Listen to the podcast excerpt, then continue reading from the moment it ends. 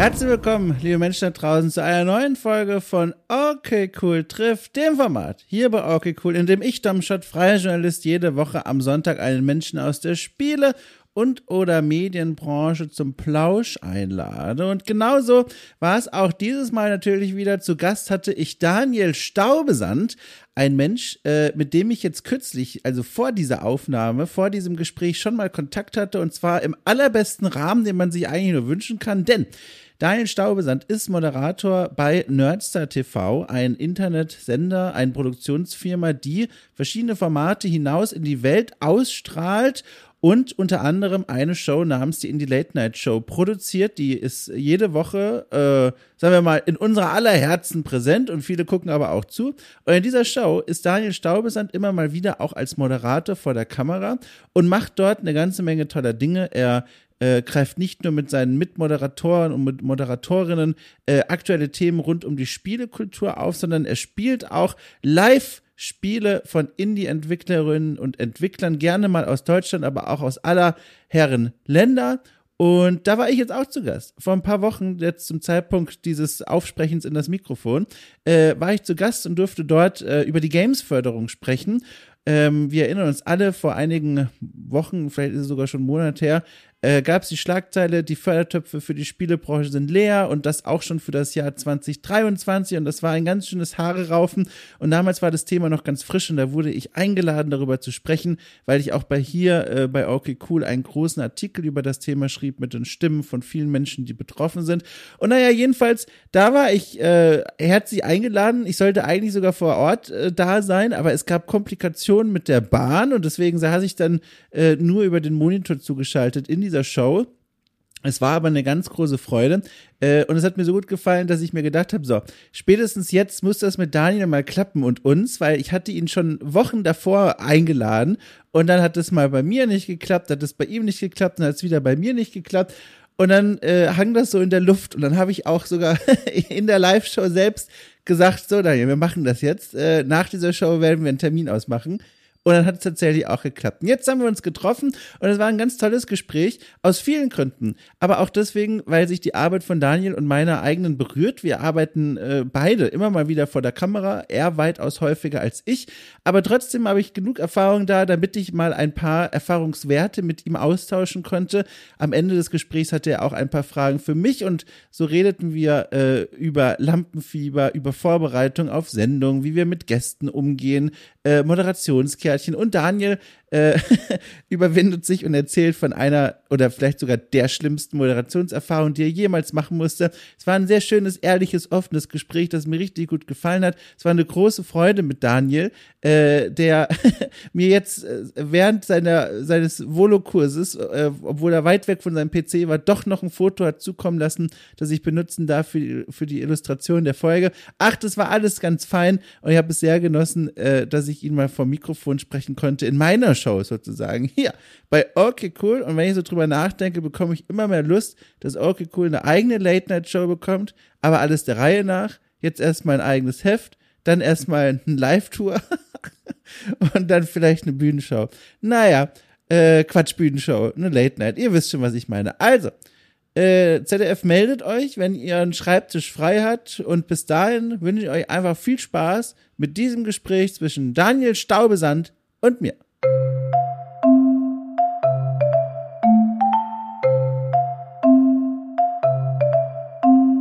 Jetzt habe ich Angst. Na gut, okay. Wollen wir, wollen wir das Adrenalin mitnehmen einfach? Let's go. Äh, apropos Adrenalin, das ist ganz lustig gewesen, da habe ich auch geschmunzelt, äh, weil ich nie gedacht hätte, dass ich mal so einen Satz sage. Aber Achtung, ich sage ihn, ich war froh, dass du noch kurz gebraucht hast, hier in die Aufnahmelobby reinzukommen, weil dann konnte ich in Ruhe noch auf LinkedIn einen Post äh, veröffentlichen.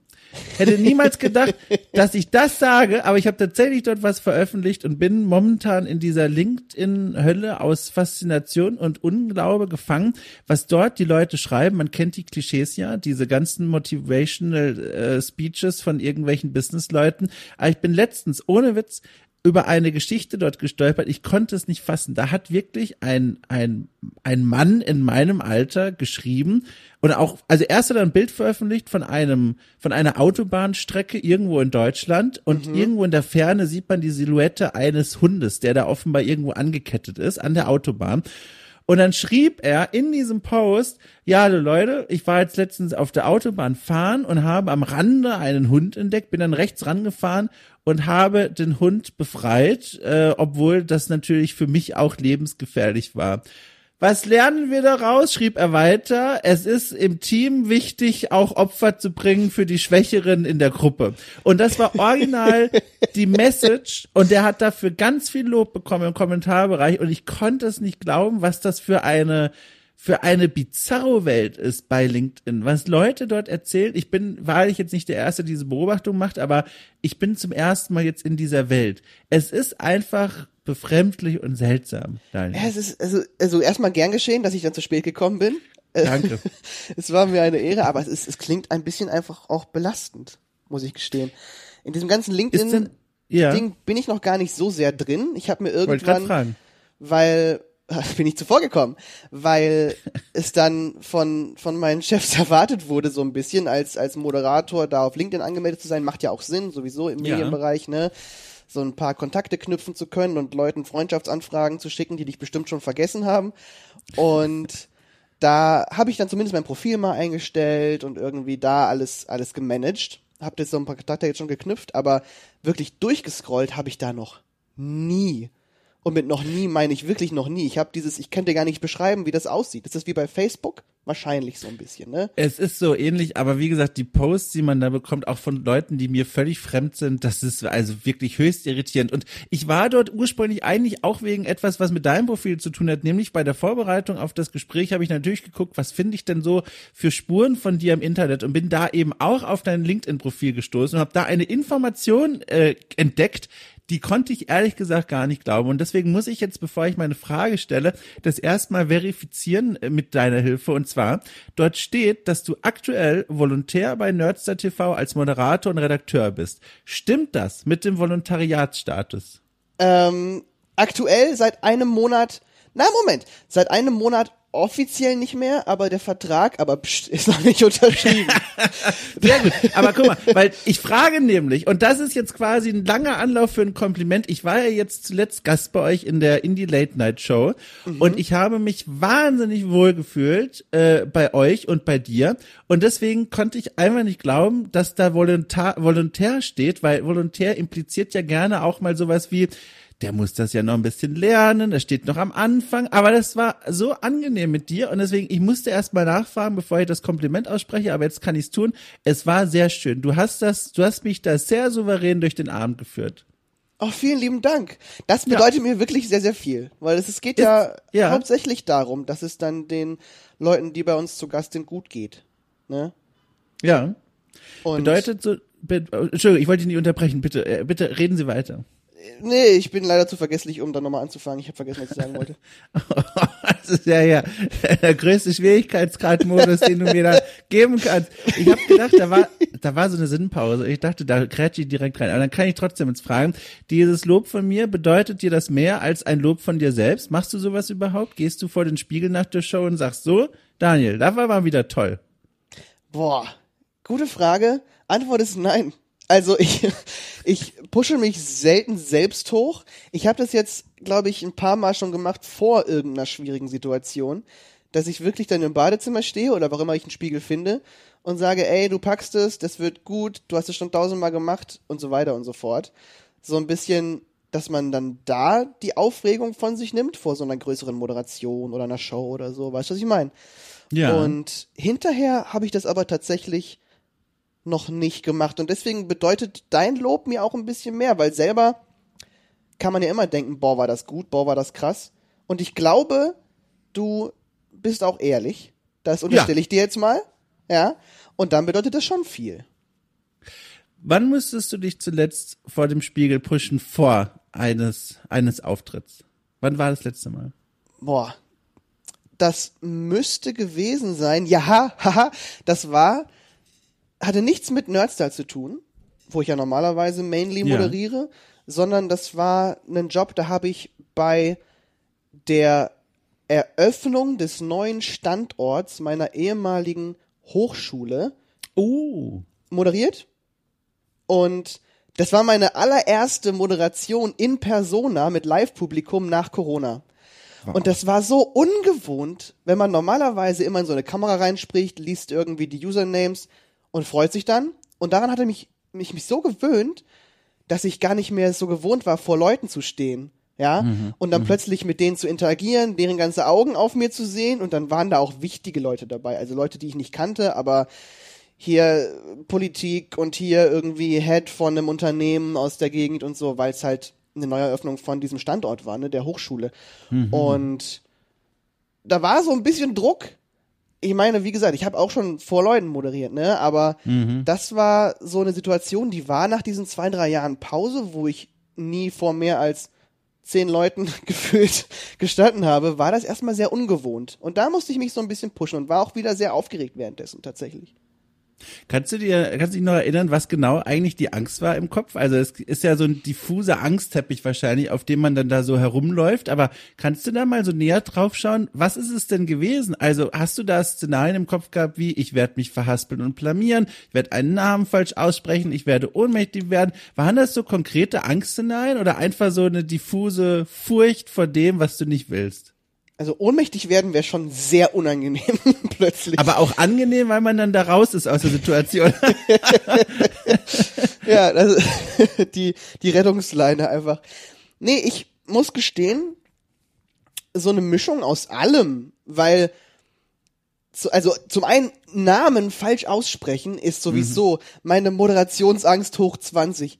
Stell dir vor, du hast eine Moderation, hast irgendwie einen Gast, eine Gästin da vor Ort und du verwechselst die Person einfach oder sprichst Ja. den Namen anstatt, weiß ich nicht, Janina Janine A raus oder so. Und alle fragen sich so, warum? Und dann denken auch alle, du hast dich irgendwie schlecht vorbereitet. Ne? Deswegen so Namen aussprechen falsch ist irgendwie unangenehm. Aber tendenziell war es einfach diese, ja, diese, diese Menschenmenge, diese Augen, die dann wieder auf einem irgendwie lasteten. Ich hatte auch als etwas jüngerer Daniel damals in der Oberstufe nicht mehr so sehr wie in der Mittelstufe, aber ich hatte Präsentationsangst auch. Also ich hatte sehr viel Angst, Wirklich, ja. vor Leuten zu sprechen. Ich war sehr, sehr, sehr, sehr schüchtern und war dann auch, war dann auch der Drecksack, der so vor, es tut mir immer noch leid, ne, an alle, mit denen ich damals Präsentationen halten musste, der vor Präsentationen manchmal krank gemacht hat, einfach Bauchschmerzen Oh. vorgetäuscht zu Hause, Na klar. Sehr gut. damit ich da nicht in der Schule vor die Klasse treten musste, um irgendwie das zu präsentieren, weil ich hatte wirklich, wirklich Schiss davor einfach und da auch mich zu verhaspeln, was die Leute von mir denken und irgendwie in diesem Mittelpunkt zu stehen, was ich nicht angenehm fand. Boah, das ist ja, das ist ja eine kleine Überraschung, dass du diese, äh, diese Probleme mit dir mit rumgeschleppt hast, weil du das ja jetzt regelmäßig machst, vor der Kamera zu stehen und vor Leuten und da zu moderieren.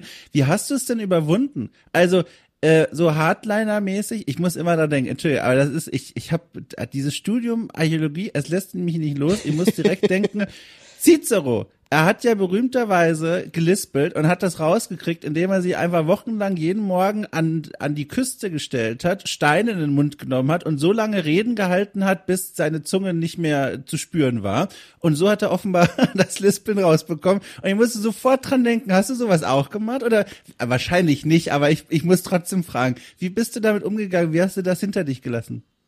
Äh, ich hatte keine Küste in der Nähe, das war das Ja, ich wusste es, nur daran scheitert es wahrscheinlich. Aber ich kann es dir gar nicht genau sagen. Ich habe also irgendwann in der Oberstufe kam es dann, ich glaube zwölfte Klasse oder so. Ich habe G8 gemacht, bin von der neunten direkt in die elf und dann irgendwann war es so, dass ich festgestellt habe, es ist viel einfacher, nicht schüchtern zu sein irgendwie und so ein bisschen extrovertierter einfach auf Leute zuzugehen. Und ich weiß nicht, wie dieser Hebel umgeschlagen ist, aber es ist einfach passiert im Laufe der Zeit. Weiß ich nicht, ob es an den, an den Freundesgruppen lag, die ich dann vielleicht gewechselt hatte, weil ich jetzt auf der Mittelstufe auch nicht der, der berühmteste Kerl in der Klasse war, von wegen Nerd, viel alleine zu Hause gezockt und Pen and Paper gespielt, Schach gespielt, Schach und Tischtennis, by the way, auch nicht die beiden Hobbys, die dich Fame machen in der Mittelstufe. ja. Und deswegen vielleicht war es mir da auch einfach unangenehmer als in der, in der neuen Schule, weil Ja. um da jetzt ganz kurz, ich will jetzt auch gar nicht irgendwie das Ganze zu traurig machen hier oder so, aber in der oh, Mittelstufe doch, war bitte. ich, Also sag, sag einfach, was dir im Kopf herumfliegt. Ich bin bereit. okay, dann halte ich irgendwo fest. Also in der Mittelstufe war ich auch einer von denen, wenn dann rauskam, oh, der hat sich in die und die verguckt, wurde erstmal drüber gelacht, auch von der Person. Mhm. Und also das war so mein, mein Stand in der Nahrungskette der Klasse. Ich war sehr Mhm, glücklich verstehe. trotzdem mit meinen Freunden, die ich da hatte und habe irgendwie ein glückliches Leben gelebt in meinem Mountain Blade Warband Clan, mit dem ich regelmäßig Trainings hatte. Aber vielleicht war einfach diese Schuldynamik Grund Mhm. auch für diese Präsentationsangst, die ich dann in der Oberstufe abgelegt habe, weil da irgendwie alles Mhm. neu begann. Ich habe einige Leute mitgenommen aus der Mittelstufe, mit denen ich mich auch gut verstanden habe. Die ganzen, die so ein bisschen schwierig auf mich zu sprechen waren, sind in eine andere Schule gegangen, was angenehm war. Mhm. Und dann ging das vielleicht so los und ich konnte dann so langsam, weiß ich nicht, mehr ich selbst sein. Das klingt so, als müsstest du dich auch nicht verste verstellen, wenn du vor der Kamera stehst und solche Präsentationsdinge und sowas machst. Also du schlüpfst da nicht in eine Rolle im Sinne von, jetzt bist du der Moderator für die nächsten eineinhalb Stunden und danach sinkst du wieder in ein introvertiertes kleines Glücksschwämmchen zusammen, sondern du bist da so, wie du bist. Das so klingt es zumindest. Ist es denn so? Ja, ja, ja. Das wäre meine Antwort, ja. Also, ich muss sowieso feststellen, dass ich eigentlich überall gleich bin. Also ich rede jetzt Ja. mit dir, so wie ich mit äh, meinen KollegInnen rede, so wie ich mit meiner Familie rede, genauso.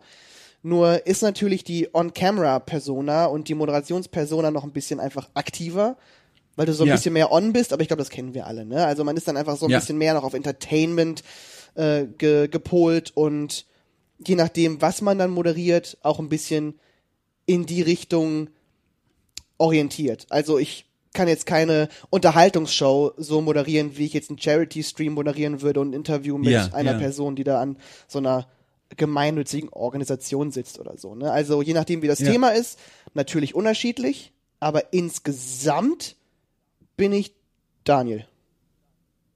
Ich finde das richtig toll. Ich habe mir das schon so ein bisschen gedacht. Ich habe in der Recherche äh, Videomaterial von dir gefunden, wo du als Moderator von äh, Dreis TV Detmold auftrittst. äh, das, das Campus TV des Fachs, Fachbereichs Medienproduktion an der Technischen Hochschule Ostwestfalen-Lippe. Habe ich mir extra aufgeschrieben, damit ich hier nichts falsch ausspreche. Und in dieser Folge, in der ich das gesehen habe, die ist jetzt schon einige Jahre alt gewesen, da hast du ein Pferd aufgezäumt und äh, es, es ihm gut zugesprochen. Und es war so, also es war sehr, sehr schön und amüsant zu sehen. Und gleichzeitig sah ich da viele Versatzstücke, die wir auch letztens gemeinsam miteinander erlebt haben, als ich zu Gast bei euch in der Show war. Und dann dachte ich mir, entweder er hat sehr früh seine On-Camera-Persona gefunden und ist ihr treu geblieben, oder das ist wirklich ein Großteil Daniel einfach vor der Kamera. Das macht's auch einfacher, ne? Wenn ich einfach, Ja. ich muss ja keine Extraarbeit leisten. Wobei, Fun, oder gar nicht so Fun Fact, aber es ist schön, dass es niemandem aufgefallen ist. Das haben auch andere Leute gesagt.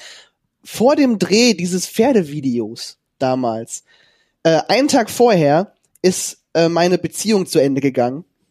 Ach du liebe Das war Zeit. extrem krass und ich hatte überhaupt keine Lust auf diesen Dreh. Und da musste ich mich so ein bisschen verstellen. Das war dann doch unangenehm, aber auch angenehme Ablenkung in dem Fall. Nur sehr, Ja, sehr ja. knapp nach so einer, so einem Beziehungsende tatsächlich. Mein Gott. Also dann nochmal noch mal größeren Applaus für diese, für diese sehr unterhaltsame Leistung vor der Kamera. Ich fand das sehr toll. Und vor allem, wenn ich dir so zuhöre, ich muss dann an meinen eigenen Weg zu mir selbst zu, vor dem Mikrofon und der Kamera denken. Und das ist, das ist nochmal ganz krass. Ich weiß gar nicht, ob ich das hier mal so am Stück erzählt habe, aber ich mache es trotzdem ganz kurz. Ich bin ja, äh, das habe ich hier schon hä- häufiger mal erzählt, ich komme aus Süddeutschland und dort gehört es dazu, dass man ministriert, also im Gottesdienst, weißt du, katholisch sich dahinstellt und dem Pfarrer der Weihrauch und, und Brötchen reicht und so weiter. Und das habe ich sehr viele Jahre lang gemacht. Und das vor allem unter aufmerksamen äh, Augen meiner Mutter. Und meine Mutter saß immer in der Gemeinde, in der Kirche da drinnen jeden Sonntag und hat dann mit sehr strengem Blick zu mir hochgeschaut, wo das sich ganze Spektakel da abgespielt hat und hat darauf geachtet, dass mir auch ja keine Mine äh, verrutscht und ich da mit möglichst, weißt du, gottesfürchtigen, andächtigen Blick da rumlaufe. So ein bisschen kann man es auch noch verstehen irgendwie. Das ist alles auf dem süddeutschen Dorf gewesen. Das heißt, wenn sich da irgendjemand schlecht in der Kirche verhält, der Ort, wo alle zusammenkommen, dann wird da auch wochenlang drüber gelästert. Also der soziale Druck ist hoch, sich da einzureihen. Deswegen verstehe ich das alles schon. Aber da wurde ich eine Weile quasi dazu erzogen, jahrelang, äh, möglichst neutral und stoisch da vor dem Publikum zu agieren. Ich habe da auch Lesungen gelesen und Fürbitten und all das. Also ein bisschen moderiert, aber möglichst viel von mir selbst rausgenommen, weil es ging ja hier um Gott und was auch immer. Und dann Jahre danach habe ich dann versucht, diesen Stil in der Schule bei Referaten auch anzuwenden und bin natürlich damit völlig auf die Nase gefallen. Und es hat dann sehr lange gedauert, bis ich mir gedacht habe, nö, ich mache das jetzt einfach, wie es mir passt. Und wenn ich auch einen Namen mal falsch ausspreche, dann sage ich einfach, Entschuldigung, ich bin aufgeregt, ich habe den Namen verwechselt oder falsch ausgesprochen. Und sobald ich das drin hatte im System, äh, irgendwann in der Oberstufe in der Schule hat es dann geklappt. Seitdem mache ich das so gerne. Also Präsentation, Referate, Vorträge, Workshops, äh, auf Leute zugehen, auch wenn eine Kamera eingeschaltet ist oder auch nicht. Und das war, ich bin so froh, die Kurve gekriegt zu haben. Das führt jetzt auch zu keiner Frage, Daniel. Ich wollte es einfach mal loswerden. ich finde es schön, dass, dass du diese Kurve da auch bekommen hast, ne? Und dass wir das schon irgendwie dann nicht ganz ähnlich erlebt haben, aber irgendwie dann doch merken, es braucht so einen Weg, ne, bis man den eigenen Stil ja. dann findet und bis man sich da traut, reinzugehen. Das heißt, alle, die das gerade hören und vielleicht noch nicht den Weg haben, ne, es kann funktionieren. Ja. Apropos Weg, das ist ein gutes Stichwort. Wie sah eigentlich dieser Weg aus von der Uni zu Nerdster TV? Das habe ich mich die ganze Zeit schon gefragt und jetzt kann ich endlich mal äh, bei dir nachhaken. Wie war das? Das war zwei, 2016, 2017, also ich habe ja irgendwann angefangen ja. zu studieren. Das dürfte 2016 gewesen sein. So. Und habe dann Leute kennengelernt. Eine Kommilitonin von mir, die hat Nerdstar noch aus dem Kanal 21 in Bielefeld, das ist so ein Bürgerfernsehen, äh, hat die die mhm. gekannt. Und da haben sich Dirk und Marci, meine beiden Chefs da bei Nerdstar, haben sich da gerade selbstständig gemacht. Und da hat sie mir davon erzählt und gesagt, ja, die haben sich da selbstständig gemacht und die bauen jetzt da ihr Studio auf in, in Jöllenbeck und du wolltest doch Moderationspraxis sammeln, weil das Studium, was ich habe, auch immer dazu encouraged hat, ey, sammelt doch Praxiserfahrung, weil das mhm. ist sehr viel wert in dem Bereich und Kontakte und so weiter und so fort. Und habe ich gedacht, ja, dann beherzige ich diesen Rat doch und gehe da mal gucken, was was da so los ist. Und dann hat sie mich einmal mitgenommen und ich habe mich einfach, ich habe mich fertig gemacht, irgendwie ein Hemd angezogen und so, weil ich dachte, ich muss ein Bewerbungsgespräch führen und so was. Ne? Ich wollte halt dahin und dann war ich da und es war also habe überhaupt nicht gebraucht. Ich habe irgendwie den Abend dann neben neben Dirk gesessen, die hatten eine Produktion, irgendwie ein Bierchen getrunken und so, ganz locker gewesen, alles habe ich mir halt nicht so vorgestellt, ne? Aber das war sehr mhm. schön. Und dann bin ich noch mal hin und habe nach und nach immer öfter da mal mich mit Moderieren ausprobiert. Aber am ersten, beim ersten Tag da habe ich ein Video produziert und stand, äh, stand erstmal im Phallus-Kostüm da was sie mir irgendwo hergeholt haben aus dem Keller. Ich weiß gar nicht, ob wir das noch haben.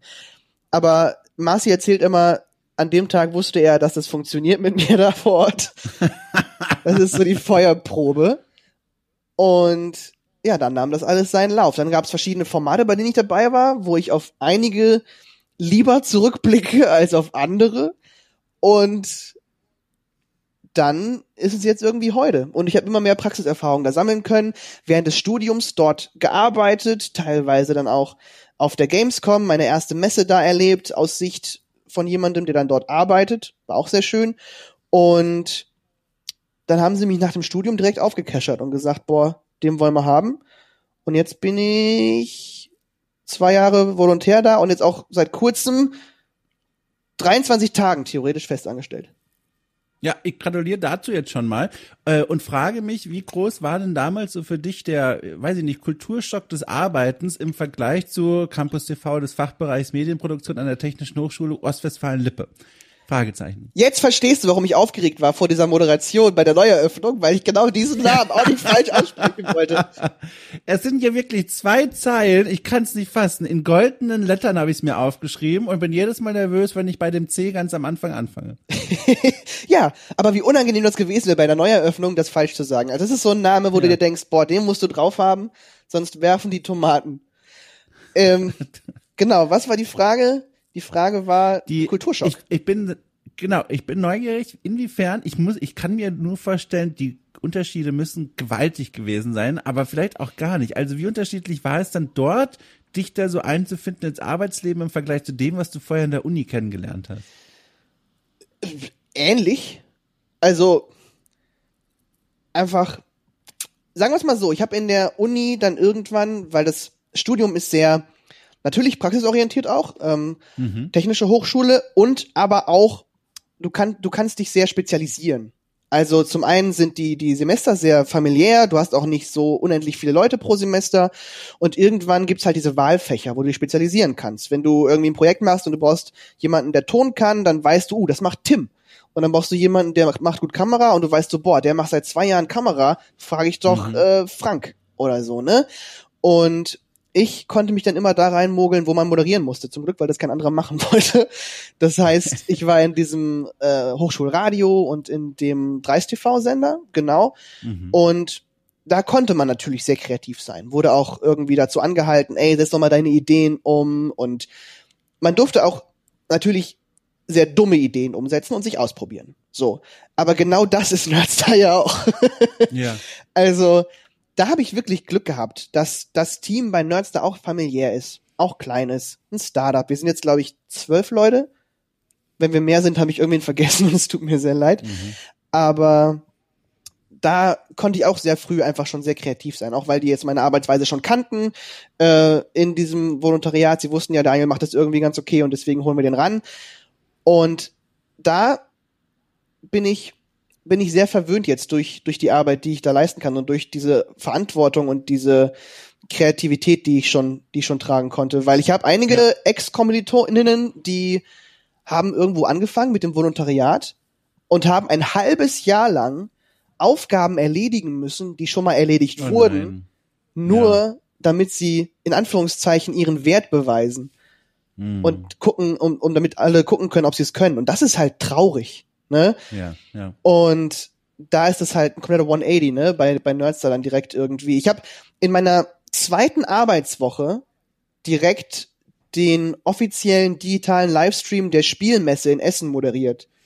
Wahnsinn. Also- War das so ein Moment, wo du wieder vom Spiegel gestanden bist und dich erstmal aufpushen musstest? Also ich würde das sehr gut verstehen können. Ja, ja, ein bisschen tatsächlich. Ich glaube, ich habe das gemacht vor dem ersten Tag. Danach ging es immer einfacher und so, Ja. weil ist natürlich verbunden irgendwie mit einer ganzen Woche lang jeden Morgen drei, vier Brettspiele lernen, nachmittags Leute begrüßen, die natürlich auch, das war sowieso spannend, wenn man dann in diesem Nerd-Kosmos unterwegs ist und sein Leben lang auch Nerd war, wenn man dann diese Leute trifft, die man früher konsumiert hat, im Sinne von schauen, unterhalten werden von denen, Ja, ja, ja.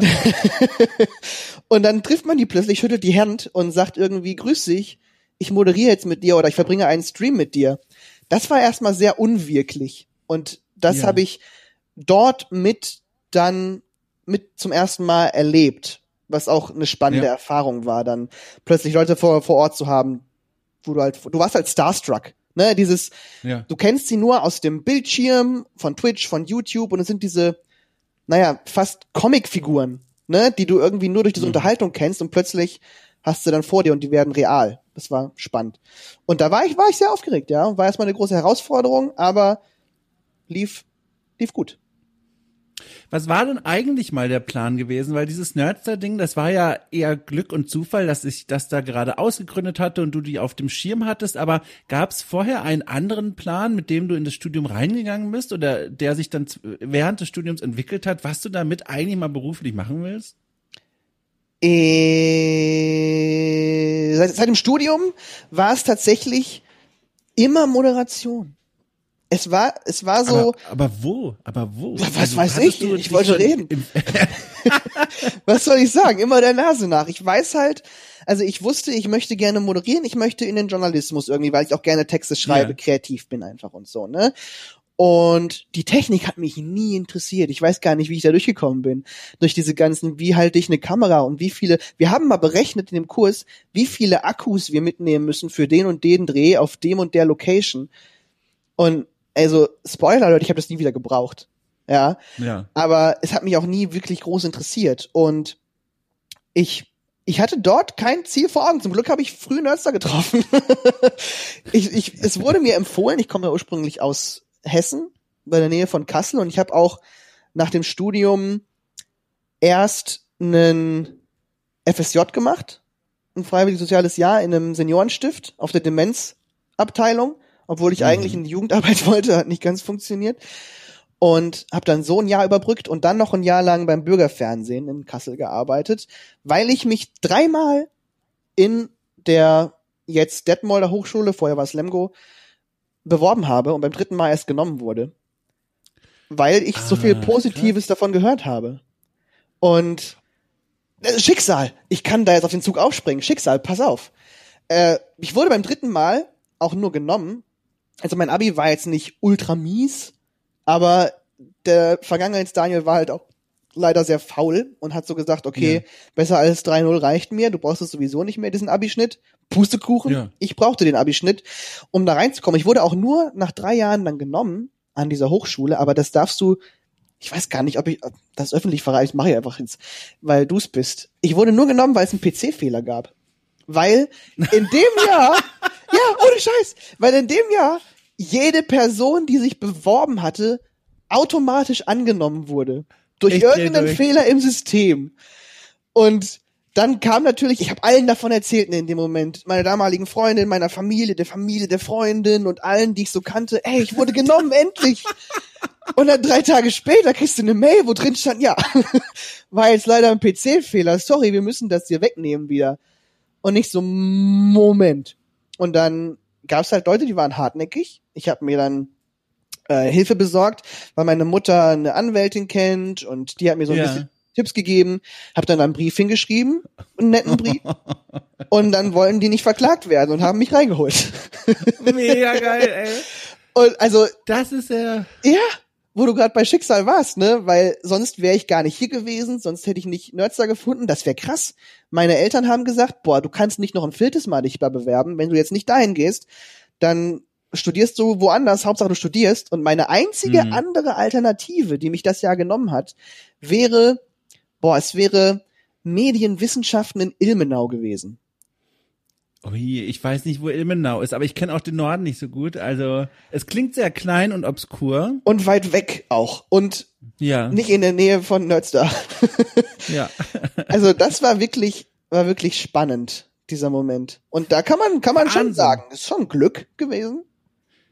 Also wirklich Glück, toller Zufall, eine, eine Grundlage für einen spannenden Lebensweg darauf aufbauend. Aber ist das nicht auch ein Einfallstor für irgendwann mal äh, zwischen zwei und fünf Uhr nachts äh, für Selbstzweifel und sich mal zu denken, naja, was mache ich eigentlich hier? Im Grunde bin ich nur hier wegen eines PC-Fehlers. Kam dir sowas jemals in den Kopf oder bist du dafür nicht so der Mensch? Okay, lass mich jetzt mal mir selbst zweifeln.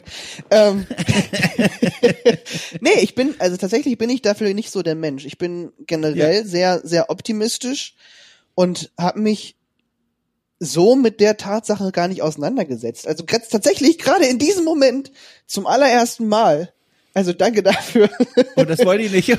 Es ist zu spät. Ich war mir sicher, dass du das wenigstens mal einmal durch den Kopf so durchgekegelt hast, aber um Gottes Willen. Also, ich- ich also sag jetzt mal ist ja, so- es ist ja eh egal. Jetzt bist du ja gelandet, dort, wo du sein möchtest. Ja, aber und ich habe mir gedacht, ja, ist doch schöne Option jetzt. Cool, dass es funktioniert hat. Ich war natürlich im ersten Ja. Moment damals, als diese Absage dann doch kam, so ein bisschen uff. Aber ich dachte mir nicht, boah, jetzt schummel ich mich da rein, sondern eher so, ich möchte das lernen. Ich weiß, dass ich das kann. Die Noten, wie ich jetzt in Kunst eine 5 ge- bekommen habe, weil das Männchen nicht gut aussah, hat ja nichts damit zu tun, ob Ja. ich jetzt moderieren kann oder nicht. Ne?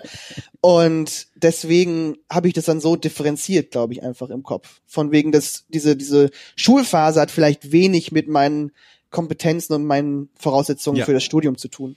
Und da war ich einfach dankbar. Okay.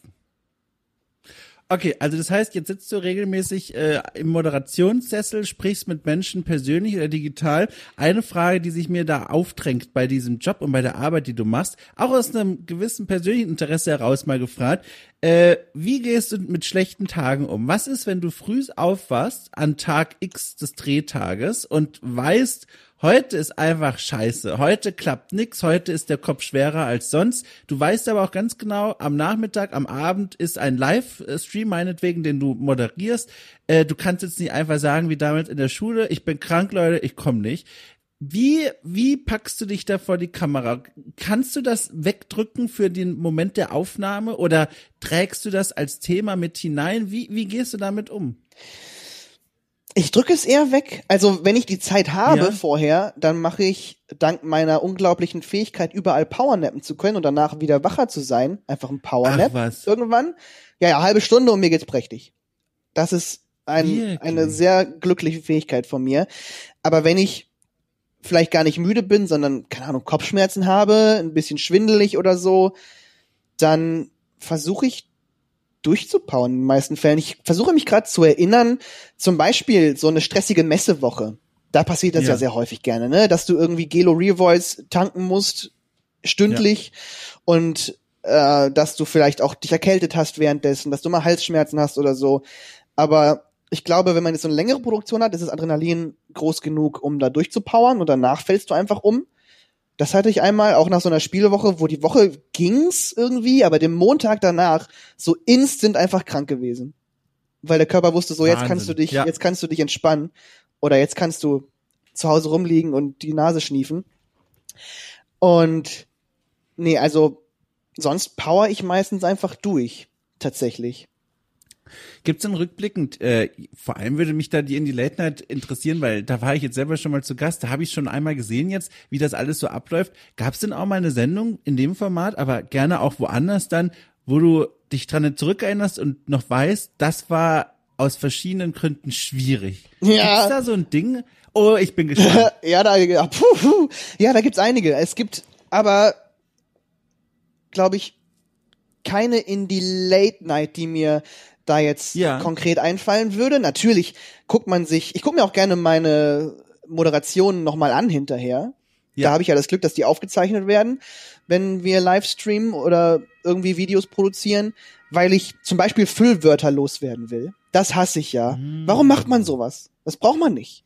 Ich hatte, ich hatte mal eine Am-Phase, eine tatsächlich Phase und ein, zwei andere noch, wo wo man sich denkt, boah, so eine Pause zu machen ist gar nicht schlimm und es klingt viel klüger und intellektueller, als wenn du ein Füllwort benutzt, aber du kannst es halt nicht abschalten, ne? Außer du ja. bist dir dessen bewusst und guckst dich dann andauernd dabei an, wie du dich aufregst über das Füllwort. Und manchmal läuft halt vielleicht ein Talk nicht so, so gut, wie man es erwartet hatte, weil man die Vorbereitungszeit nicht hatte oder so. Manchmal läuft vielleicht ein Gameplay nicht so gut, weil es dann nicht funktionierte. Also sowas gibt's natürlich mal in der in die Late Night aber sonst würde mir da jetzt nichts einfallen. Es gibt, es gibt einen Moment, ich glaube, das, das wissen nicht mal Leute bei Nerdstar, wo ich noch, es war vor, vor dem Volontariat, wo ich wirklich gezweifelt habe, ob ich das mit der Moderation weitermachen möchte. es war einfach der schlimmste Tag in meinem Moderationsleben. Pass auf, ich hol kurz aus. Ich bitte. Und zwar gab es damals, ich muss kurz einen Schluck Wasser trinken. Aber es gab damals, gibt's wahrscheinlich immer noch Pokerstars, ne? So. Ja. Wo du, wo du pokern kannst online und Glücksspiel machen kannst, wie auch immer. Und wir hatten in unserem Nerdstar-Studio, ich weiß gar nicht wann das war, 2018 oder so, hatten wir ein Pokerstars-Event. Ja, mit verschiedenen Content-CreatorInnen, die dann irgendwie rumkamen und die auch vorher in ihren Communities Pokerturniere gemacht haben, um rauszufinden, wer von den Leuten zu Hause noch eine Wildcard kriegt für das Turnier und um sich selber für das Turnier vorzubereiten. Die hatten auch tatsächlich ein bisschen Coaching von, heißt der Xflix, glaube ich, also einem, einem Poker, Pokerlehrer, der auch viel Poker spielt mhm. und das auch castet. Der war dann auch vor Ort und der Schluck Wasser kommt jetzt. und das wurde bei uns dann übertragen. So. Wir hatten dann verschiedene Content CreatorInnen im Studio und die haben alle an einem Laptop gesessen und haben dann da gepokert. Und das Konzept war das folgende. Dirk moderiert. Dirk sitzt auf so einer Couch. Dirk unterhält sich mit dem Caster, gibt dann rüber und die schalten immer durch diese Pokerspiele durch und gucken dann, wie es so läuft, ne? Und Leute, die rausfliegen, kommen zu Dirk und machen so ein Analysegespräch, unterhalten sich dann weiter, dass man da immer mal hinschalten kann zu dem Sofaset. Mhm. So.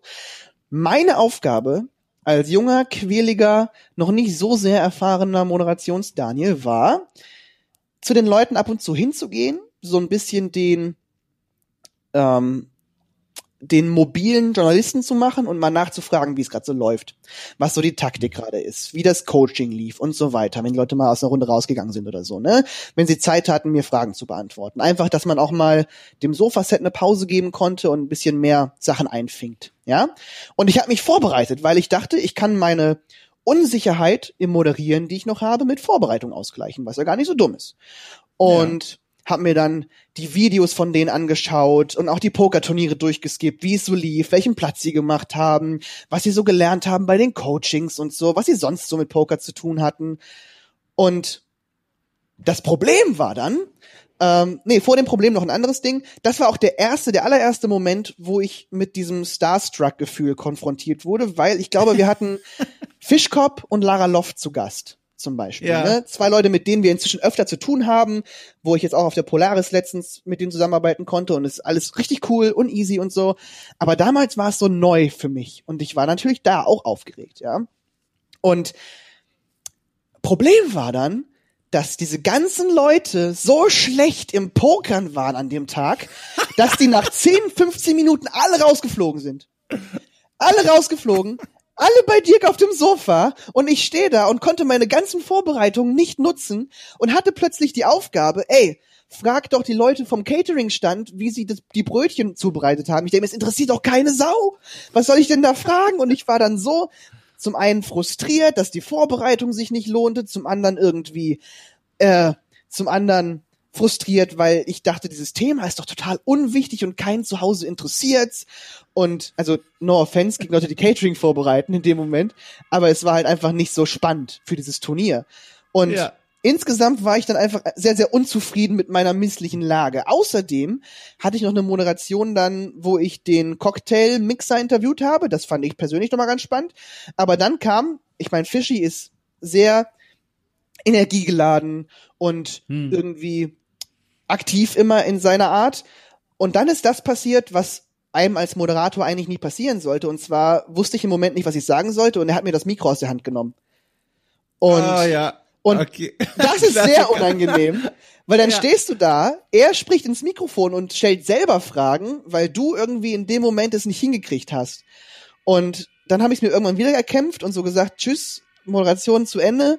Und das war der Moment, wo ich dann mal während einer Produktion im Badezimmer war. Ich habe mich da wirklich hingesetzt und mir überlegt, Daniel, das hat jetzt überhaupt nicht funktioniert. Willst du das wirklich weitermachen? Das war ein furchtbarer Tag und ich erinnere mich immer noch daran und ich finde es immer noch unangenehm, in diesem Moment gerade drüber zu sprechen.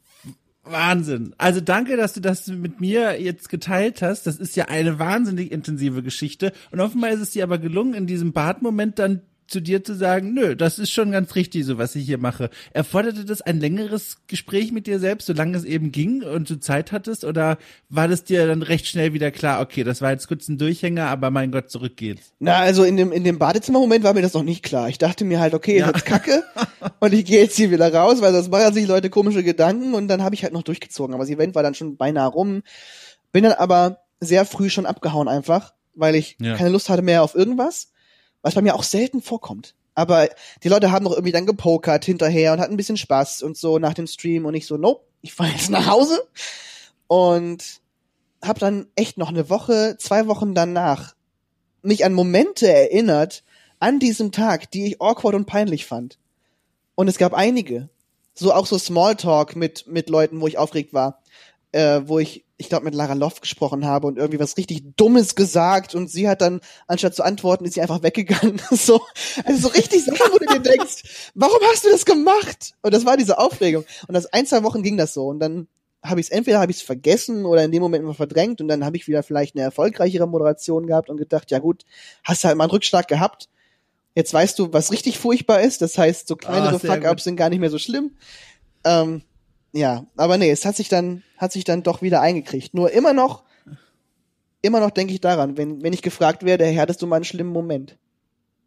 Sehr gut. Also wirklich toll. Ich, ich, ich gleiche das jetzt auch mit einer kurzen Genau, ich Geschichte hatte von gerade mir fragen aus, wollen. Hast du da auch schon mal einen? Ja, genau. Ich, ich habe da, ich, ich möchte gerne das Gleichgewicht reinbringen, damit du dich nicht alleine unangenehm berührt fühlst. ähm, das Gleichgewicht der Awkwardness wurde zuletzt wieder bei mir in Erschütterung gebracht auf der diesjährigen Gamescom. Da durfte ich, und das habe ich in dieser Form vorher noch nie gemacht, äh, vier Tage lang, jeden Tag acht Stunden auf der Bühne von Heise ein Rahmenprogramm moderieren mit Interviews, mit Anmoderationen, mit, mit Zwischentalks und sowas. Und äh, dort hatte ich das Rahmenprogramm auch selbst gestaltet und organisiert, was natürlich cool war, weil ich dann selber Kontrolle darüber hatte, wen will ich eigentlich einladen. Das waren vieles Indie-Entwicklerinnen, Entwickler, Leute von der Indie Arena Booth und so weiter und so fort. Äh, tolle Leute mit spannenden Projekten und dann äh, habe ich da Interviews vorbereitet und hatte mit allen so eine halbe Stunde immer. Und ich habe mir im Vorfeld, weil das auch einfach über vier Tage hinweg also wirklich viele Gäste auch einfach waren und viele Dinge, die ich mir merken musste, vor einem Live-Publikum äh, kleine Kärtchen notiert und kleine Kärtchen vorbereitet, auf denen dann die Fragen stehen, die ich den Leuten gerne stellen möchte und noch ein paar kluge Gedanken dazu. Und die haben mir erstmal sehr viel Sicherheit gegeben, auch wenn ich direkt wusste, das ist ein Modus, der ist sehr selten für mich. Normalerweise, ehrlich gesagt, das war das erste Mal, dass ich mit Kärtchen versucht habe zu arbeiten, weil normalerweise äh, gehe ich immer in das Gespräch rein und lasse mich dann von meiner Neugier und halt den Dingen, die ich natürlich im Kopf habe, aus der Vorbereitung äh, leiten. Aber ich schaue ungern auf Kärtchen, weil die immer diese Connection abbrechen zu den Menschen, die neben mir sitzen. Und gerade wenn es Themen sind, die vielleicht etwas persönlicher sind, fühlt sich nicht richtig an, auf einer Karte zu schauen, was ich wohl als nächstes fragen könnte, äh, während eine Person gegenüber sich gerade mir öffnet. Und deswegen habe ich da immer eine große Aversion dagegen. Mir ist bewusst, das kann man bestimmt trainieren, aber mir fällt das wahnsinnig schwer. Und da habe ich mir aber gedacht, okay, da sind so viele Termine, ich muss Kärtchen vorbereiten, ich kann mir das nicht alles merken. Da habe ich das auch gemacht und dann kamen die ersten Leute und beim allerersten Gespräch, am ersten von vier Tagen frühs um neun, also wirklich ganz am Anfang, beim ersten Gespräch setzt sich die Person hin, äh, ich glaube, äh, das war eine Indie-Entwicklerin zu dem Zeitpunkt, und äh, ich nehme die Kärtchen in die Hand, stelle die erste Frage, die Person beginnt zu antworten, die Antwort ist fertig und ich gucke auf die Karte und suche in meiner Krakelschrift nach der zweiten Frage, die ich jetzt anschließen kann und merke, wie in mir, während ich auf der Karte suche, so ein kurzer Timer beginnt. Dieser Timer, den man so übersetzen könnte mit, okay, du kannst dir jetzt drei Sekunden geben, die sind sozial akzeptiert dafür, dass jetzt eine Stille herrschen wird und du kannst in diesen drei Sekunden nach deiner Frage suchen. Aber wenn die drei Sekunden vorbei sind, musst du wieder was sagen, weil dann beginnen wir bei vier Sekunden, ne? Und das ist der Moment, wo alle merken, jetzt wird sozial irgendwie seltsam und awkward zwischen uns.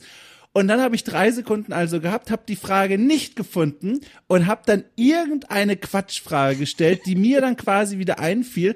Aber weil ich dabei aufs Kerzchen geschaut habe, haben alle gedacht, ich habe mir diese Quatschfrage notiert vorher. Und dann, ab dem Moment wusste ich, alles klar, ich werde die kompletten vier Tage, die jetzt noch folgen werden, ohne Moderationskärtchen abarbeiten und ich werde hier nicht ein einziges Mal mehr auf Kärtchen schauen. Es funktioniert für mich einfach nicht. Und das war so ein intensiv schwitziger, unangenehmer Moment. Ich bekomme schon wieder Feuchtigkeit am Rücken gerade, wenn ich dran zurückdenke, weil das wirklich, also da habe ich noch ein letztes Mal für mich gemerkt, und ich mache das jetzt echt schon lange, diese Interviews und Gespräche und sowas, Moderationskärtchen, es ist einfach nicht für mich gemacht. Ich muss mich richtig gut vorbereiten und alles auswendig können, was es zu den Personen zu wissen gibt, und den Rest muss die Neugier erledigen und was ich so im Gespräch herausfinden will. Aber Moderationskärtchen, das klappt einfach nicht mehr mit uns. Ich habe drei Fragen, vielleicht sogar Gerne. dreieinhalb. Und zwar, zum einen finde ich es, ist gar keine Frage, aber ich finde es sehr cool, dass du auch so neugierig bist, weil ich spüre das bei mir auch immer, diese Neugier und das immer mehr Ja. rausfinden wollen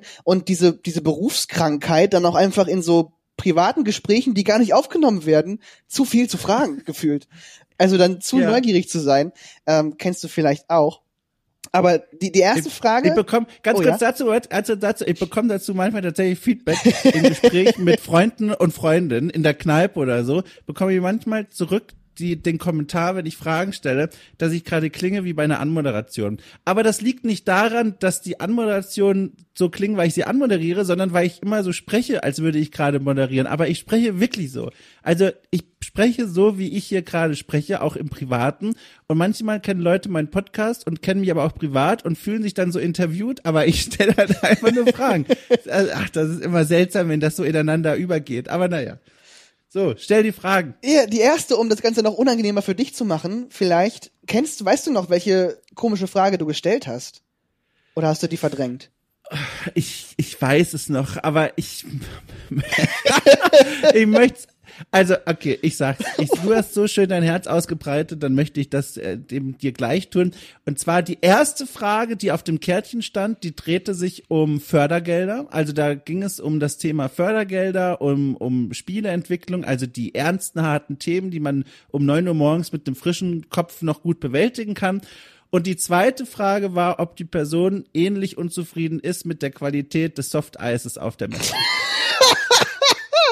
ja, ist also. Und das, die Frage kam von Herzen, aber eben nicht von der Moderationskarte. Und das wussten die Leute aber nicht, weil ich auf die Karte geschaut habe und sie dachten, was für ein Joker, was für ein wirrer Kopf sitzt denn da vorne eigentlich? Alle im was Publikum Chaos-Energie. Hat er sich gut aufs Interview vorbereitet, der Mann. Ja, genau. Aber die Frage, wie gesagt, es hat mich sehr umgetrieben an dem Tag, weil ich schon mitbekam, dass dieses Eis wieder scheiße schmeckt auf der Messe. Und, aber das, mir fiel nichts Besseres ein in dem Moment. Und mein Gott. Ja, das ist die Antwort. Okay. Perfekt. Ich bin, ich bin auf jeden Fall befriedigt mit dieser Antwort. Das ist sehr schön. Ja. Ähm, danke dir fürs Öffnen. Dann vielleicht noch, jetzt bin ich im Interviewmodus, aber ein, zwei Fragen ist ja nicht schlimm, wenn du was über dich erzählst hier, ne? Du, gerne. Also immer sehr gerne. Immer raus. Perfekt. Und zwar, äh, du hast ja gesagt, Kärtchen sind nichts für dich bei der Moderationsvorbereitung und so. Mir hilft es manchmal, hast du wahrscheinlich auch schon jetzt gemacht dann, ne? Kärtchen zu schreiben, aber sie nicht zu benutzen hinterher. Ja. Keine ja. Ahnung. Hast du noch Moderationstipps, die du gesammelt hast, die dir helfen und angespeist an die Frage, was war eigentlich deine so richtig erste Moderation, vor der du richtig aufgeregt warst?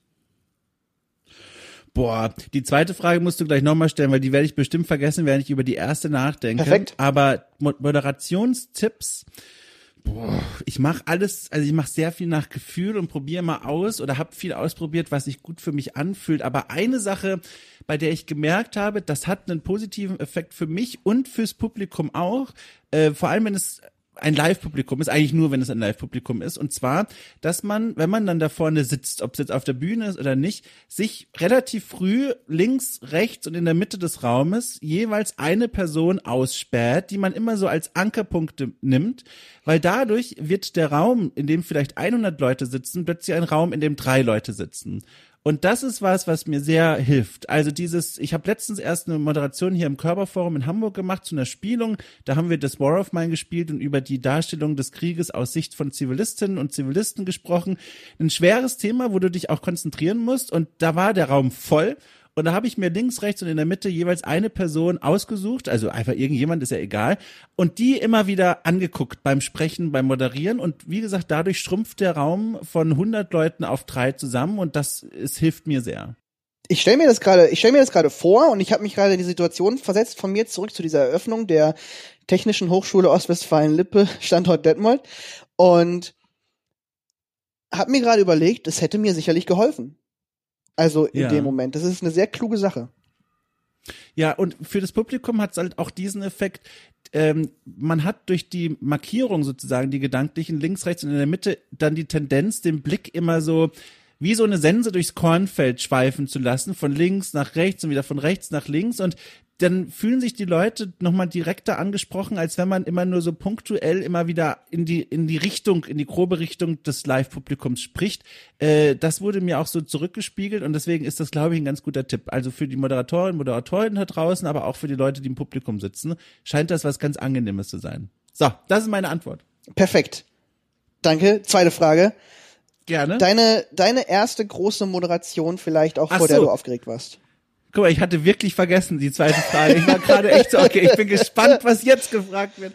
Die erste Moderation, boah, da muss ich jetzt mal nachdenken. Die erste Moderation. Das ist schwer. Ich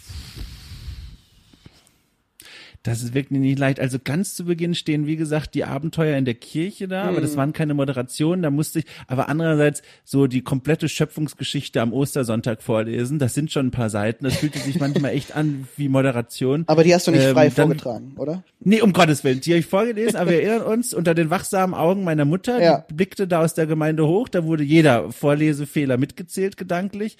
Ähm, aber die erste Moderation, pff, das liegt, glaube ich, schon eine ganze Weile zurück und ich könnte mich jetzt nicht erinnern. Ich glaube, vielleicht eine der ersten Moderationen, an die ich mich erinnern kann und die mir auch wirklich im Gedächtnis als solche geblieben ist, war, das war etwa so 2016 herum. Ich könnte das jetzt nachschauen, aber mache ich nicht. Aber so um 2016 herum, da habe ich auf der Republika gemeinsam mit zwei ähm, damals guten Freunden und Freundinnen äh, einen Talk gehalten über das Thema äh, depressiv im Internet. Und da ging es so ein bisschen darum, wie Menschen mit Depressionen das Internet für ihren eigenen Vorteil nutzen können, welche Webseiten besonders cool sind, die man sich anschauen kann, Infomaterial, wo man sie aber auch austauschen kann mit Menschen, denen es ganz ähnlich geht. Und dort rutschte ich eigentlich als Teilnehmer eines dreiköpfigen Panels in die Rolle des Moderators, ohne es eigentlich zu wollen, aber ich moderierte dann zwischen den beiden anderen, die da oben saßen und mir so hin und her. Und der Raum war halt pickepacke voll. Äh, also weit über 200 Leute waren in diesem Ding da drin gesessen. Und ich glaube, das war zum ersten Mal, dass ich gemerkt habe, so aus mir raustrete und gemerkt habe, huch, irgendwie moderiere ich hier gerade durch und irgendwie ist das ganz schön geil. äh, macht ganz schön viel Spaß. Und das ist, glaube ich, eines der ersten Mal, an die ich mich erinnern kann. Ja. Ach, das ist schön, aber gleich so eine positive Erinnerung, das ist doch toll. Ja, doch, das war eine. Wahrscheinlich habe ich aber auch die negativen rausverdrängt, weiß ich nicht, kann- bin mir nicht ganz sicher. Aber die fiel mir jedenfalls jetzt zuerst ein. Schön. Aber es sind ja auch die, die, die Situationen, wo man so ins kalte Wasser geschmissen wird, die irgendwie dann am hilfreichsten sind. Ne? Also ich erinnere mich Ja. gerade an mein allererstes größeres Interview, was ich gemacht habe. Das war Oh. auf einem äh, Gamescom-Einsatz von Nerdstar aus. Und man macht natürlich sich irgendwie als jemand, der Interviews führt mit Leuten, Termine, ne, so Pressetermine, von wegen, jetzt gehe ich zu dem Mhm. und dem Spiel, jetzt gehe ich da und dahin, jetzt gehe ich zu XY. Und das Problem war, oder was heißt Problem, aber es bot sich die Chance, spontan, ohne Termin, das heißt auch ohne eine Situation, auf die ich mich vorher vorbereitet habe, bot sich die Chance mit einem, ich glaube mit dem Elite Writer von Total War Warhammer 2 zu sprechen, der auch irgendwie, das war rund um, ich glaube, genau, Total War Warhammer 2 kam da gerade raus irgendwie in dem Jahr. So muss es gewesen sein. Und ich gucke halt viele amerikanische YouTuberInnen auch, ne? Und es gab jemanden, der war vor einem Interview mit ihm aufgeregt und dieser YouTuber hatte aber schon das endlos groß gewesen, ne? Und dann bot sich mir die Chance, irgendwie Viertelstunde früher habe ich es erfahren, weil wir daneben bei einem Pressetermin waren, neben der Kammer. Und dann habe ich tatsächlich mein mit erstes großes Interview dann mit diesem Dude geführt, auf Englisch und mit 15 Minuten Vorbereitungszeit. Und natürlich habe ich's, ich habe es nicht komplett gegen die Wand gefahren, aber es war nicht das beste Interview, was ich jemals geführt habe. Aber ich habe in dem Moment, glaube ich, einfach sehr viel gelernt. Und, äh, und das, das nehme ich damit raus. Aber er hatte wohl Es Spaß. Ja, es sind wirklich diese Momente, ne? Vor allem, wenn man dann nochmal später den Nerv hat, das zu reflektieren und sich drüber Gedanken zu machen und zu überlegen, was ist da eigentlich gerade passiert. Und dann eigentlich kann man auch immer so ein bisschen stolz auf sich sein und sich denken, naja, das war jetzt vielleicht nicht ganz so toll, wie das hier lief mit diesem Pokerturnier, aber ich bin da irgendwie durchgekommen. Die Sendung wurde nicht wegen mir abgebrochen, also so schlecht kann es nicht gewesen sein. Und dann merkt man, dann wächst man so ein bisschen dran. Also ohne Witz, ich finde, mit jeder dieser durchstandenen Prüfungen wird's immer ein bisschen besser und leichter. Ja, definitiv. Auch einfach Erfahrung, ne? Also Sachen, wo ich damals halt zum Beispiel meine Unsicherheit mit Notizen ausgleichen wollte.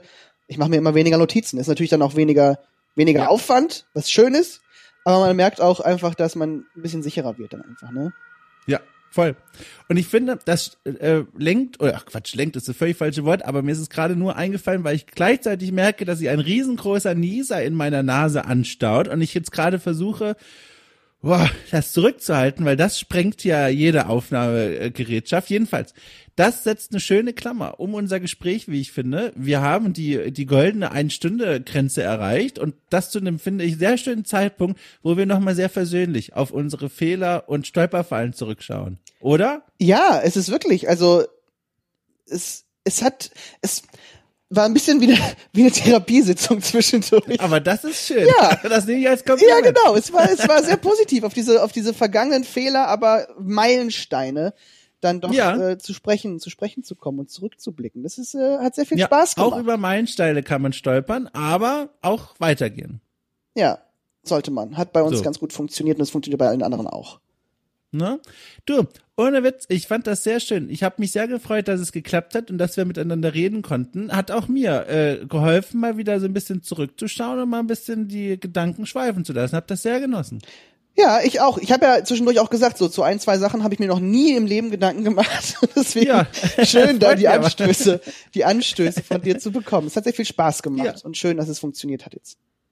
Sehr schön. Du, ich drück dir wirklich von Herzen die Daumen für alles, was da noch so kommt bei Nerds und alles äh, darüber hinaus. Äh, toi, toi, toi. Und ne, wer weiß, ich habe ja schon mich sehr aufgedrängt und direkt äh, sage ich das gleich nochmal. Ich komme sehr gern wieder vorbei in der Late Night Show. es war wirklich, nee, ohne Witz, es war wirklich eine große Freude. Ihr habt das beide so gut gemacht. Äh, ich ich, ich fühle mich da sehr wohl. Und deswegen, ne, also denkt an mich. Viele Grüße. Oh, Moment. Ja, Darf ich dich noch, darf ich dich einfach jetzt an der Stelle, weil du vorbeikommen willst, zu was einladen? oh, jetzt bin ich aber gespannt. Na klar. Pass auf. Ich meine smart, weil damit mache ich auch noch Werbung jetzt. Aber pass ja, auf. bitte, oh, unbedingt. Ähm, am 12. bis 16. Dezember, also Ja. äh, in der Mitte des, des Monats Dezember, machen wir unsere Charity Week bei Nerdstar und sammeln da Oh. für drei gemeinnützige Organisationen äh, Geld und Spenden in so einer Woche Ja. voller Donation Goals, Programmen, wilden Events und so weiter und so fort. Und es ist wie so ein, wie so ein Wiedersehen für den guten Zweck, weil wir da sehr viele Ach. Leute einladen, die mit uns zu tun hatten schon mal, die wir cool finden, mit denen wir gut viben und mit denen wir da eine schöne Zeit verbringen wollen. Und ich dachte jetzt, wo wir gerade sprechen, weil du bisher auf dieser Liste mit Leuten, die wir dazu fragen, gar nicht stehst, Ah, ja, aber da muss ich, muss ich mit Janik sprechen. Äh, vielleicht, wenn du Lust hast, bist du natürlich herzlich eingeladen, dazu zu kommen. Ach toll. Du, da freue ich mich aber ganz doll. Da können wir nochmal nach der Aufnahme über die Details sprechen, aber jetzt sage ich schon erstmal ja. Das klingt doch toll. Schön. Guck mal, dann sehen wir uns ja demnächst vielleicht sogar wieder. Dann Aufregend. freue ich mich umso mehr. Aber genau hier, ich will das gar nicht äh, in die Länge ziehen. Danke nochmal für die Einladung und es hat sehr viel, sehr viel Spaß gemacht. Du, das freut mich sehr. Ich wink dir zu und wir besprechen jetzt alles weitere, aber das bekommen die Leute nicht mehr mit. Die werden jetzt mit einem wohligen äh, Hörgefühl meine Abmoderation gleich noch lauschen und dann hören wir uns bald wieder. Tschüss. Tschüss. So, das war's. Das war mein Gespräch mit Daniel. Ein herzliches Dankeschön an ihn und ein herzliches Dankeschön an euch da draußen. Jetzt zum Zeitpunkt der Ausstrahlung nähern wir uns ja langsam der vorweihnachtlichen Weihnachtszeit. Was bedeutet, passt auf euch auf, wenn ihr irgendwelche Bäume fällt oder legal kauft oder das vielleicht ganz sein lasst und einfach in Gedanken euch ein bisschen vor den Baum setzt, der dann imaginär existiert in euren Wohnzimmern. Jedenfalls, ich weiß auch nicht. Ich äh, werde ganz rührselig und redselig. Das werdet ihr in den kommenden Wochen äh, noch mehr erdulden müssen, fürchte ich. Jetzt, wo es draußen kälter und drin wärmer wird. Ähm, naja, ist ja auch Quatsch. Jedenfalls, herzlich willkommen beziehungsweise auf Wiedersehen. Äh, wir hören uns bald wieder hier bei Okay Cool. Gerne auch sogar schon früher. Ihr müsst nicht bis Sonntag warten, wenn ihr Okay Cool mit knapp 5 Euro im Monat unterstützt auf Steady. Alles verlinkt in der Folgenbeschreibung, denn dann bekommt ihr Zugriff auf den gesamten Premium-Podcast-Katalog, in dem ich mit ganz vielen tollen Menschen über Spiele und Spielkultur und die Arbeit drumherum spreche. Da ist eine ganze Menge dabei, von Audioreportagen über Spielbesprechungen bis hin zum Nachholen von Spieleklassikern. Schaut sie einfach mal an. Ich danke euch ganz doll, fühlt euch umarmt und durch die Haare gestrubbelt, wenn ich darf. Bis bald wieder. Tschüss.